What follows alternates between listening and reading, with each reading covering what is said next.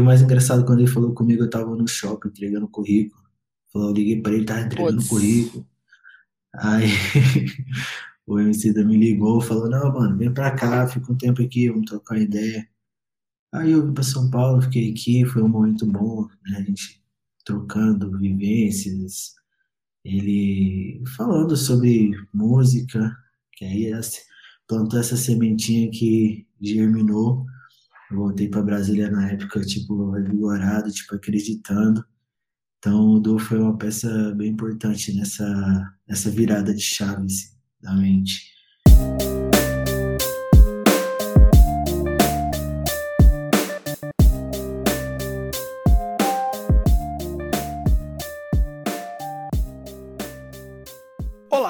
Espero que você esteja muito bem.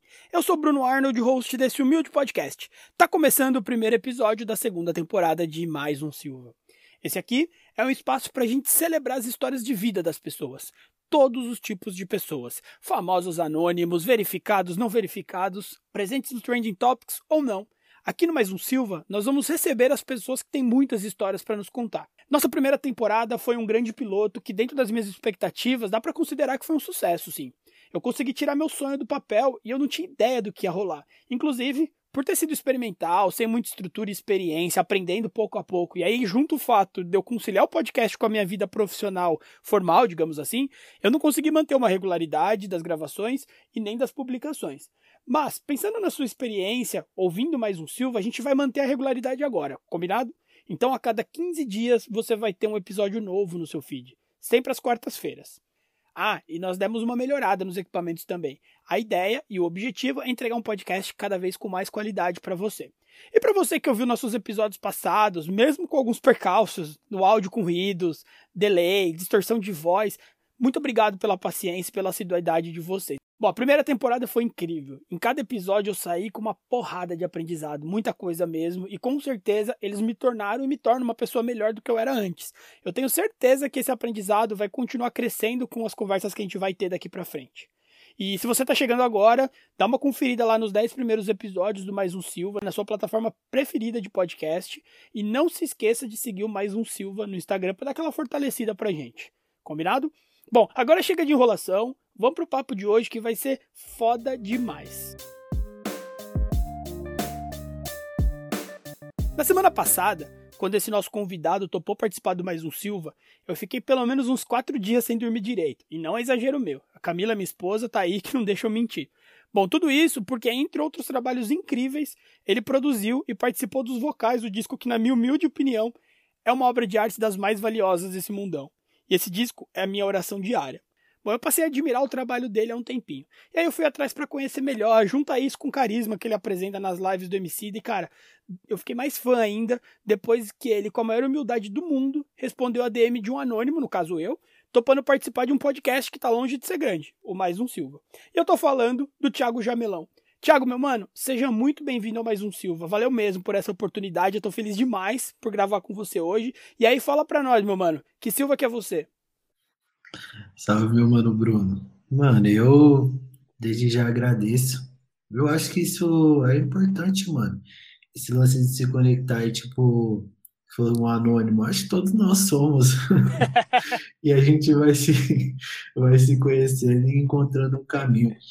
E você falou um barato ali, mas eu concluí, desde eu seguir, né?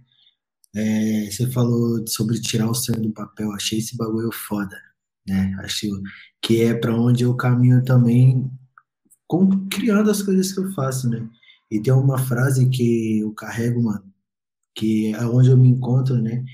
Que fala que é no ato de criar e de fazer que descobrimos quem somos.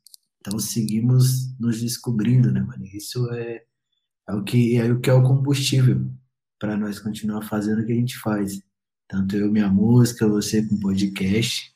Só queria trazer essa ideia porque eu achei essa fala aí mexeu aqui. Pô, muito bom, cara, muito bom. Eu fico feliz com a sua participação, cara. Tiago, fala pra gente, da onde que você veio, cara? A gente sabe, é, hoje em dia é muito fácil a gente jogar no Google e saber que você veio de Goiânia, morou em Brasília durante um tempo, começou com a música lá. Fala pra gente da sua origem. Quem que é o Tiago lá na essência, lá no fundo? Então, eu comecei na música jovem, né? Teve uma fase ali. Comecei na igreja. Eu vi os amigos começaram a aprender um instrumento. Tinha um camarada lá, o Júlio, que ele dava aula de bateria. Meu primeiro instrumento foi bateria. Eu comecei a tocar bateria. Só que, mano, todo mundo fazia bateria. Todo mundo acha bateria, né? Instrumento foda. Sim. E, mano, eu queria, eu queria ser mais ativo na música na igreja, porque era um barato que me levava para um lugar de tranquilidade em todo o caos que eu vivia, né? Ah, De onde eu venho, assim. E eu gostava de estar na igreja e estar nesse, nesse movimento que acontecia da música ali. Então, eu comecei tocando bateria, só que tinha baterista demais e eu comecei a aprender a tocar violão. Aí tocando violão, fui pra guitarra, aí montei minha primeira banda de rock. Eu, a minha, minha formação, meu início, né, da música veio no rock. Legal. Eu tive uma banda com os amigos e depois eu toquei numa outra banda, que é o Countdown, que eu- hoje eu, eu posso dizer que é uma banda que é responsável por eu continuar até hoje. É uma banda que me ensinou muito, sabe, que me mostrou várias possibilidades. Porque uma das possibilidades era, tipo, quando eu era mais novo, eu achava que eu nunca sairia da- do meu bairro, da minha cidade. Eu achava que o lugar mais o lugar mais longe que eu conheceria seria Caldas Novas. E quando eu comecei, quando eu comecei a tocar com esses caras, passou um tempo, eu falei, mano, a gente vai ter uma mini turnê e a gente vai viajar. Você pode viajar? Eu era novo. Era menor de idade. Eu falei, posso, mano. Então eu lembro que, tipo, a primeira cidade, a primeira cidade que eu fiz saindo de Goiânia foi Brasília. Eu lembro que quando eu saí de Goiânia e vi a placa Bem-vindo Goiânia indo pra Brasília, eu lembro que eu me emocionei pra caralho, eu chorei, porque eu achava que eu nunca conhecia outros lugares. Então, tipo, a gente tocou, né, começou tocando Brasília, Araguari, Uberlândia. Então, fui conhecendo outros lugares. Então, essa banda já me mostrou esse início de possibilidade, que era possível algumas coisas que eu achava que não. Então, daí, né, passei minha vida no esse início no rock, vou para Brasília, que é onde eu falo que ali eu começo a faculdade, né? Eu começo a tocar. Em Goiânia eu toquei outros estilos, mas em Brasília eu me aprofundei mais, porque além de eu ter entrado no grupo do Ataque Belis, que era um grupo de jazz rap, eu comecei a tocar outros estilos, né? É, pô, eu sou um operário da música, me considero. Então, toquei sertanejo, toquei pagode, toquei axé, e assim aprendendo um pouco mais sobre música nos demais estilos. E, né, fazendo esse resumo rápido, de Brasília, eu venho para São Paulo, onde eu me encontro há quase quatro anos, e estou aqui trabalhando com essa rapaziada aí que você já sabe. Pô, uma rapaziada foda. Você falou uma coisa que me chamou a atenção, que foi, eu sou operário da música. Eu tive contato, conheci uma galera que trabalhava com música uns tempos atrás e eles também faziam parte da banda, não tem aquele destaque, né, como artista principal, que é aquele cara ou aquela mina que leva a, a galera pro show, né? E só que essa galera faz um trabalho muito foda, que não é tão valorizado, né? Sim, isso é verdade. Isso é É. uma discussão que tem acontecido recentemente mais ainda, né? Sim, a gente tem que dar Tem- luz. Sim, é importante.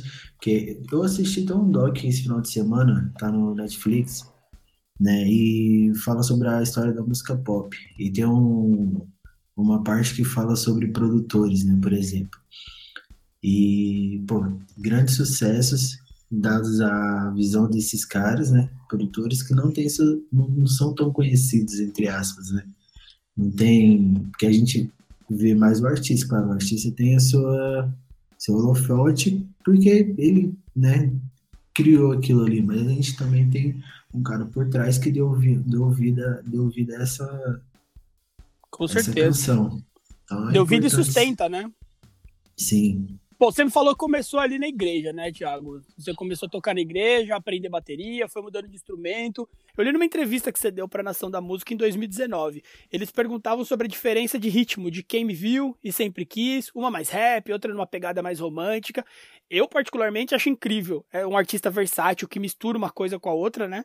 É, o disco amarelo tá aí que não deixa a gente mentir. Afinal de contas, a nossa história não é uma linha reta, né? Não é aquela coisa flat, calminha, tranquila.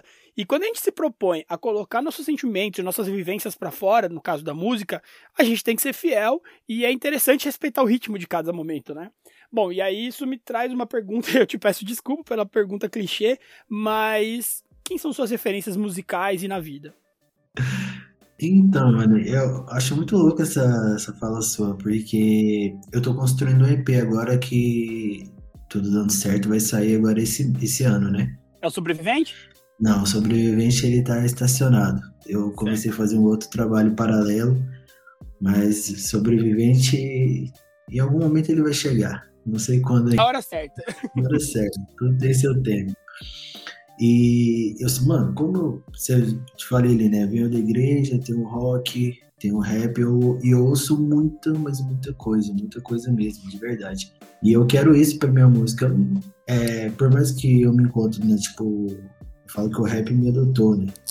Mas eu sempre ouvi black music em si, o jazz, o R&B, né? Mas sempre ouvi o rock and roll também.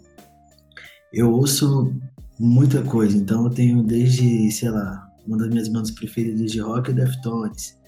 Aí eu vou né, pro seu R&B, sei lá, me refiro Marvin Gaye, Tim Maia, um dos, dos, cantores que eu sou apaixonado, Emílio Santiago, Johnny Alf. Então, mano, é muito misturado. Aí eu vou, sei lá, tenho o Jay-Z como referência também. Né, o The Roots, que é uma banda que eu ouvi muito, muito, muito, que me inspira bastante. Então, eu ouço bastante coisa né? Desde o Gilberto Gil também. Então, é muita coisa. Eu ouço bastante coisa e eu quero tudo isso na minha música. Eu amo música, eu acho que o barato é isso. Tipo, eu ouço tudo que eu gosto e de alguma forma eu vou imprimir isso na minha música. Muito bom, muito bom. Enriquece muito e, Quanto mais, na verdade, eu trabalho com marketing, né, Thiago? Com Sim. comunicação, e a gente fala muito que é muita referência. Putz, essas campanhas geniais aí que a galera faz, cara, saiu de referência. Referência é tudo. Não, ninguém teve uma ideia genial que deu o estralo e falou, não, eu vou fazer isso porque sim, porque eu quero. Você tem que ter muito repertório para conseguir criar algo legal, né? É isso mesmo. Até pro trabalho que hoje eu faço também, tipo, né, como você disse, eu trabalho amarelo mesmo, por exemplo. Né, eu fiz a produção vocal. Então eu preciso absorver muitas ideias, sabe? Então, tipo, eu preciso ouvir muita coisa para ter ideia. Quando eu ouço um som, eu falo, hum, isso aqui posso criar tal coisa nessa pegada. Então, vem na hora por dadas as referências. Eu preciso de ter referência, preciso de ter muita coisa nesse HD aqui, senão não consigo criar. É, eu li numa entrevista também que você quase desistiu da carreira de música, né, Thiago? O DJ Du teve um papel importante para você estar tá onde você está hoje Uh, a gente sabe que a vida de artista não é fácil, principalmente quando você não tá nos holofotes, como a gente falou um pouquinho tempo atrás. Mas e aí, conta pra gente, como que foi esse período e como que o DJ Du te ajudou? Então, mano, não foi só uma vez não, já quis desistir algumas vezes. Ainda bem que não desistiu. Sim. É, eu, eu falo que a. costumo dizer que a música ela me persegue. Quando eu tento fugir dela, ela vai e me busca. Não tem pra onde fugir, eu nasci para ela mesmo. E nesse momento específico, o Lu foi um cara, foi uma peça importante, porque foi um momento que eu estava muito bagunçado comigo mesmo, né? E as coisas não estavam não estavam caminhando, não estavam indo para frente, estava tudo o trabalho estava devagar, não estava conseguindo tocar, estava dando aula na escola, os alunos diminuindo, né? E as contas atrasando, e família para ajudar e tudo mais. Chegou um momento que eu falei, mano, acho que esse barato não é pra mim, vou arrumar um emprego, vou fazer uma grana, ter uma carteira assinada.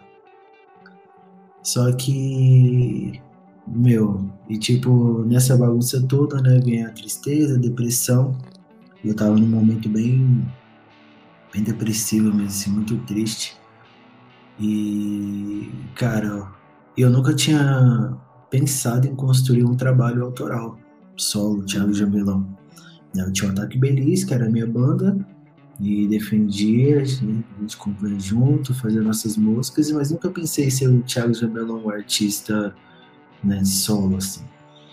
E nessa conversa e tal, já escrevia, né, sempre compondo, fazendo música com outras pessoas, eu falou, mano, você é um artista, mano, um artista incrível, de muito talento, e eu acho que você deveria ter seu trabalho E, cara, de início a gente sempre duvida da gente. Sim. a gente não consegue ver o que outras pessoas estão vendo, né? Porque a gente tem essa coisa de, de se colocar para baixo, de, porra, não, não consigo. É, tudo começa na mente. A partir do momento que você vira essa chave, a gente começa a ver as possibilidades do que é possível e a gente é isso mesmo. Porque depois, que é muito louco, né? Quando a gente está fazendo o caminho e a gente está carregando todo esse sentimento, a gente não consegue observar a beleza desse caminho. Porque aí quando você vira a chave e começa a olhar para trás e ver que você fez bastante coisa, tipo, caralho, eu fiz bastante coisa, mano, e tem umas coisas legais, tá ligado? Mas esse sentimento que a gente carregou tão ruim não deixava a gente perceber que existia uma beleza no caminho.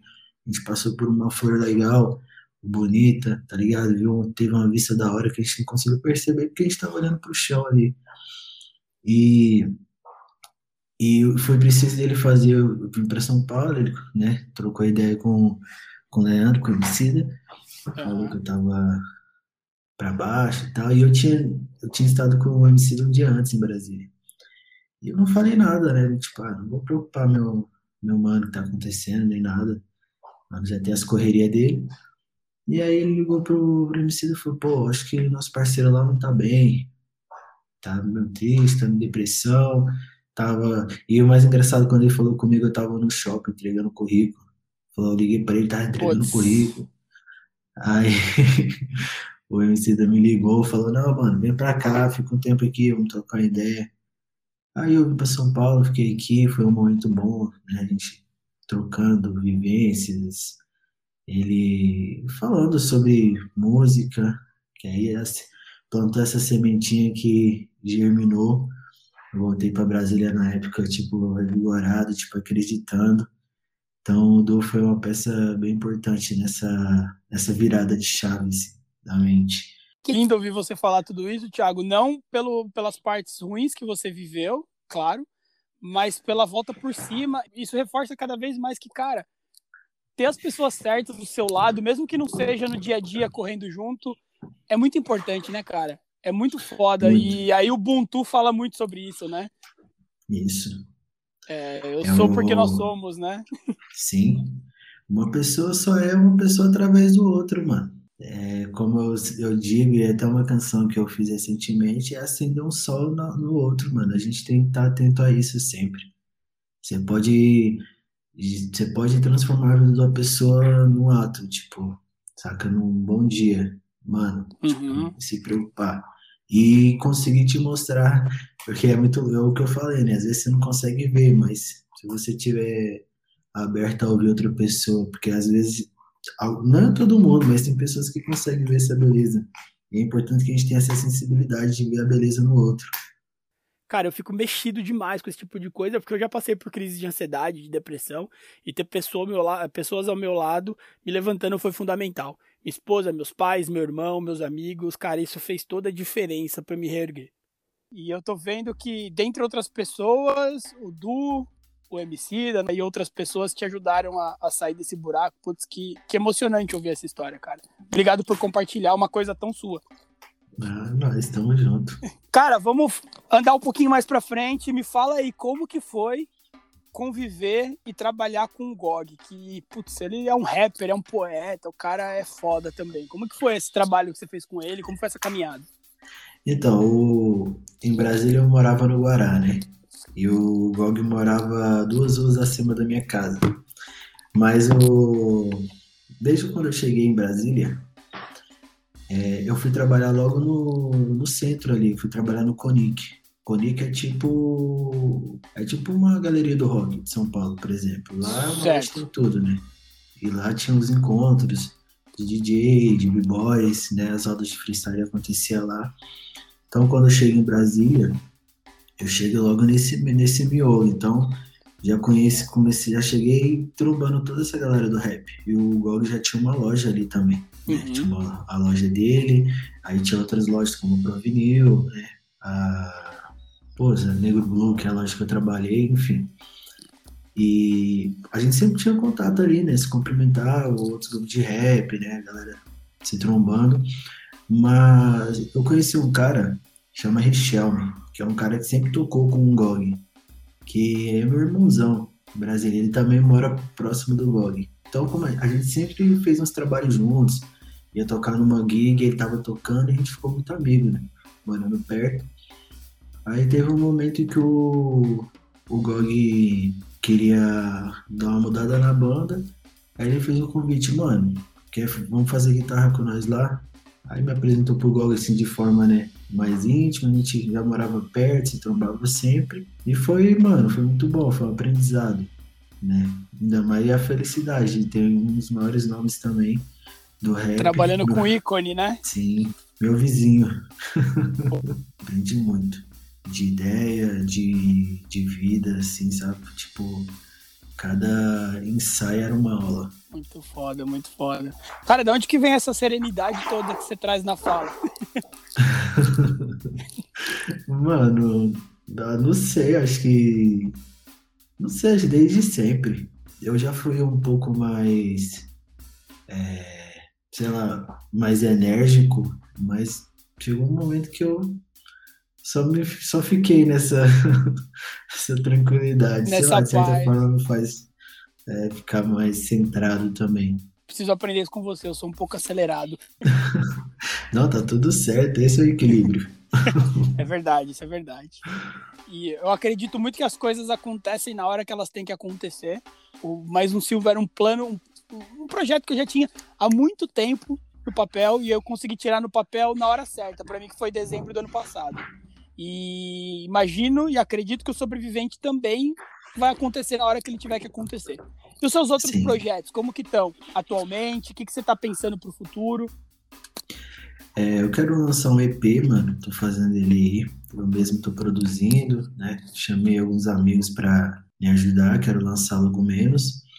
É, antes da, da pandemia também eu tinha alguns projetos em Brasília, né? Eu tenho, junto com esse meu parceiro Richel, tocava com o Gog, a gente tem um projeto que é, era Pegada Black, agora se tornou, a gente mudou o nome para Negrum, que é uma banda que a gente faz black music, né? Baile black uhum. mesmo, que eu gosto muito dessa vertente samba rock, então a gente montou um projeto que eu me sinto realizado em fazer esse tipo de som cantar as músicas que eu gosto, né? Timar, Jorge Ben, Bebeto, essas coisas.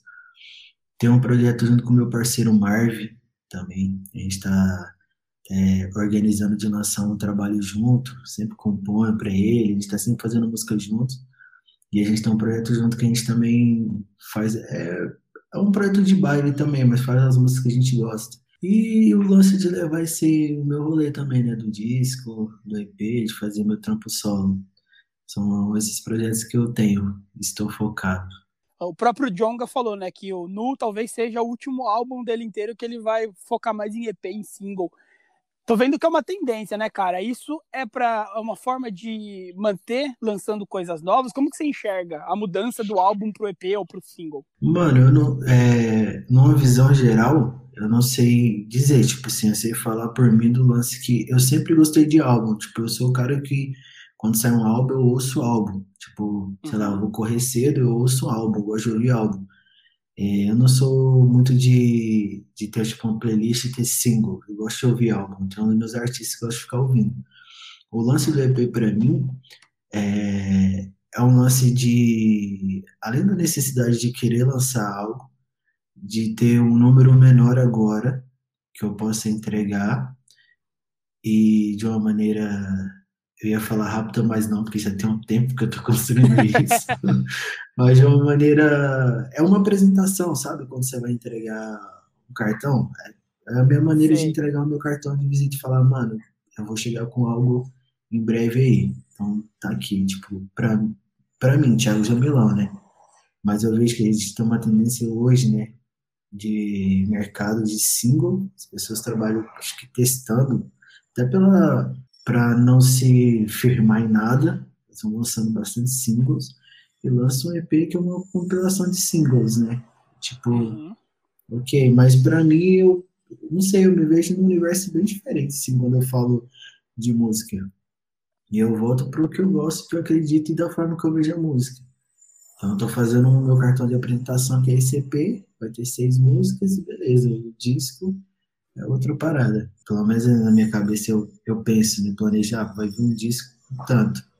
Mas não sei, eu sou um artista independente. Se tiver grana para fazer um disco grande, da hora. Tudo depende da grana. Tudo depende da grana, da, das circunstâncias. Eu vejo o disco mais como uma história, né?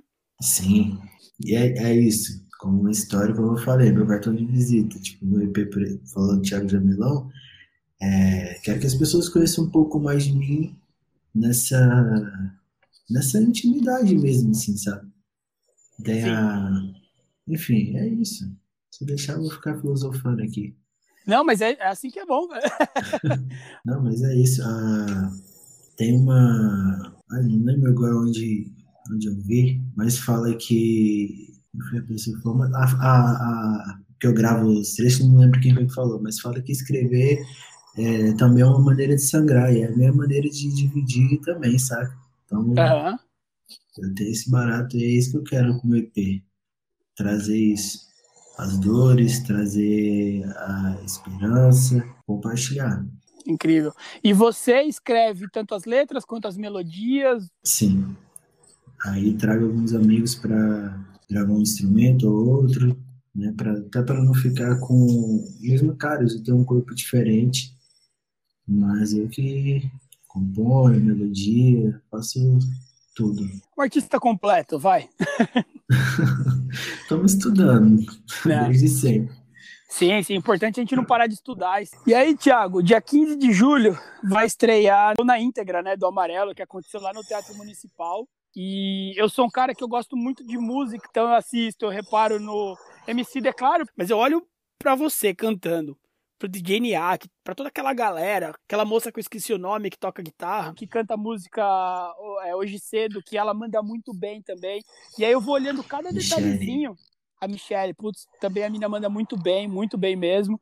E para quem é, sei lá, de outro mundo, tá vindo outra galáxia e não sabe, Amarelo é um projeto do nosso camarada Emicida, né? O Thiago ele é camarada de verdade, né? Eles são amigos. Enquanto eu ouço o álbum, eu vou concordando com ele, conversando, trocando uma ideia, né? Não deixa de ser meu amigo também, Esse né, é Thiago?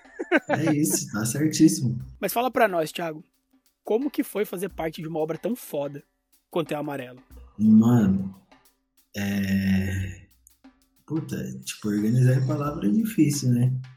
Não, é aquele lance da, da descoberta que eu falei logo no início, né? Que você fala do tirar o sonho do papel. Tipo, pra mim, foi um. O, o momento que eu, que eu descrevi da virada de chave, que quando eu venho pra cá, é, ali, foi, se eu não me engano, mano, acho que foi 2013. Acho que não lembro agora a data exata. Ali nasceu, ali começou a nascer o, o amarelo. Eu lembro que quando eu cheguei na casa do MC, ele tava escrevendo Principia, o refrão. Tava no refrão. Ele tava, mano, tava cantarolando. Tudo, tudo, tudo, tudo. Então, eu tô desde o início mesmo, tipo, desde quando ele pensou em construir algo, antes de se ter um nome amarelo. Faço parte desse, desse, desse momento. Então, as ideias, a construção, né, poesia, da música, então tava perto. E para mim foi um, mano, é, puta, foi um aprendizado gigantesco, tanto a sensibilidade né, da, da, poesia, de enxergar a música, da história que ia contar, né, do lance de tocar os corações, de trazer as pessoas à reflexão. Então é algo que mexe muito comigo. E eu olho no espelho e falo, caramba, é esse tipo de artista que eu quero ser também, entendeu? Que eu busco ser. Então me vejo nos meus irmãos ali, me, me inspiro. E para mim, mano, foi um aprendizado. É o que eu resumo, acho que é um aprendizado de, de verdade, gigantesco, de poder feito parte disso. E a generosidade dele também, né? Porque ele é um estudioso, mano pessoa não sabe, mas ele é um cara que ele estuda bastante, ele lê bastante, ele pega um instrumento, ele estuda, ele sabe o que ele quer, sabe? Com, com a música dele, com o trabalho dele. Então, e é um cara que, tipo assim, ele pode ter quem ele quiser para fazer o trampo dele. Mas é um cara que pegou eu, sabe, e falou, não, vem comigo, meu mano, vamos, vamos fazer esse trampo junto, entendeu? O que você acha? Tipo, sabe, essa generosidade de um cara que por mais que amigo, é um cara gigante, né, mano? Tipo, na música hoje. Então, um cara muito generoso, Sim. então aprendi muito nesse momento. Que foda, mano. O Emicida fala, né, lá no doc, que eu não lembro o termo exato que ele usa, mas que Amarelo é um abraço para as pessoas, um disco mais lírico, suave. Ele dá um passo além do rap. E eu escuto rap desde moleque, então é muito fácil eu escutar um disco novo, um artista novo, porque já tô habituado. Mas minha esposa, por exemplo, ela não gosta muito de rap, acha muito acelerado, fala que fica ansiosa ouvindo. Mas, cara, Amarelo é um álbum que ela ouve e ela canta do começo ao fim, junto comigo. E Legal. eu vejo que o Amarelo tá trazendo novos ouvidos pro rap. Como que você enxerga essa transição? Porque, cara, é uma obra de arte, tem poesia, é... ela agrega várias referências e vários ritmos. Mas como você enxerga? Você vê Amarelo sendo uma forma de trazer ouvidos novos pro rap e pra mensagem do rap? Acho que sim, mas não só pela... Tem, sim, a construção né, da música em si, seus elementos, mas eu acho que começa bem antes, acho que começa pela pessoa que está fazendo essa obra. Começa pelo próprio Emicida, pela sua história. E, e aí o encontro, além dessa história, tem um encontro da lírica, né, da poesia, que faz a gente se conectar, mano, ainda mais no momento que a gente está vivendo. Então, trazendo tudo por isso agora, tipo, as influências, as influências, né, a construção dos elementos da música, né. Aí tem quem é a pessoa, a poesia e é o lance da gente se ver se, se conectar. Eu acho que é, não tem, agora não sei a palavra melhor para definir, mas esse encontro, eu acho que é isso que leva e essa abertura, essa sensibilidade nos faz ver, nos encontrar nesse, nesse trabalho. Sim, não sei se eu fui, sei lá, viajei na ideia, mas eu acho que é isso. Não sei se é a viagem entender, boa. Se vocês Entendi. conseguem. Sim, eu entendi. Imagino que quem está ouvindo entendeu, e se não entendeu, volta, ouve de novo, porque assim como amarelo, muitas coisas que a gente consome, a gente tem que ir absorvendo aos poucos, né? E, e amarelo veio na hora certa, né? Como a gente estava falando lá do sobrevivente, que ele vai vir na hora certa, o amarelo veio na hora Sim. certa, né? Pô. Sim, mano. E é, mano, eu vou te falar, é um barato que desde o processo da criação e hoje, tipo, agora colocar para ouvir, eu me emociono como se fosse, mano, em cada linha que fala comigo, sabe?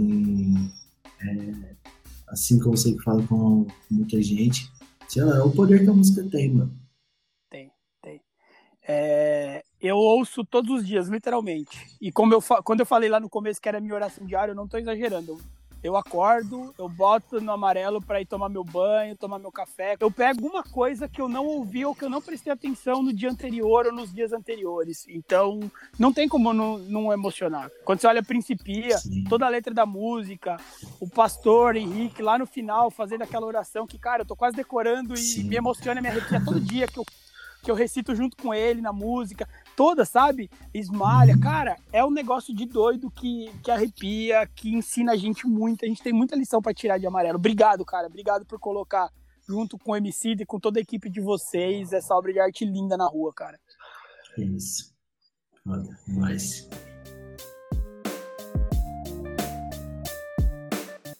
Tiagão, eu tô tentando me conter aqui, cara, mas meu lado tiete, meu lado fã, tá me cutucando aqui. Cara, me fala como que é conviver com um homem, velho. Mano, é, sei lá, é além de. Não, parece clichê também que eu vou dizer, mas é real. Tipo, eu considero um irmão mais velho que eu não tive, né? Então aprendo muito. Aprendo muito. É um cara que eu né, que eu tenho a oportunidade de compartilhar meu, minhas ansiedades, de pedir conselho. Então, eu aprendo muito. É um cara que me ensina bastante de vida, de visão, sensibilidade. Então, sabe? Então, é o que eu posso dizer no meio a tudo é isso. É divertido, puxa, ao mesmo tempo que é divertido, tem uns puxão de orelha também, que é coisa de irmão, né? Necessário. Necessário. Mas é, é isso, mano. É um aprendizado sempre diário, assim. Várias reflexões. É um aprendizado, né? Mas manda um salve para ele aqui do Bruno, humildemente, do Mais um Silva, da galera que ouve. Pode deixar, mando sim, mandar. Tiago, a gente está batendo um papo aqui, uh, sempre toma esse cuidado da gente não se estender tanto, porque para as pessoas ouvirem até o final, engajado até o final e não fugir a atenção. Então, vamos caminhando aqui para nossa reta final. Tá e o que, que o Tiago Jamelão deixa de um, um, aprendizado, uma palavra que seja de aprendizado ou de acalanto, enfim, de motivação para todo mundo que está ouvindo mais um Silva aqui? Mano, faça algo bem e dê o melhor de, de si em tudo que você vai fazer. Minha mãe tem. Minha mãe dizia algo para. Tava até falando esses dias ali, né?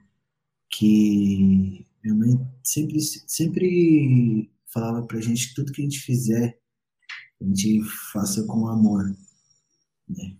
Que como se fosse para você mesmo, independente se não foi você que precisava fazer aquilo, mas faça se tá ao seu alcance.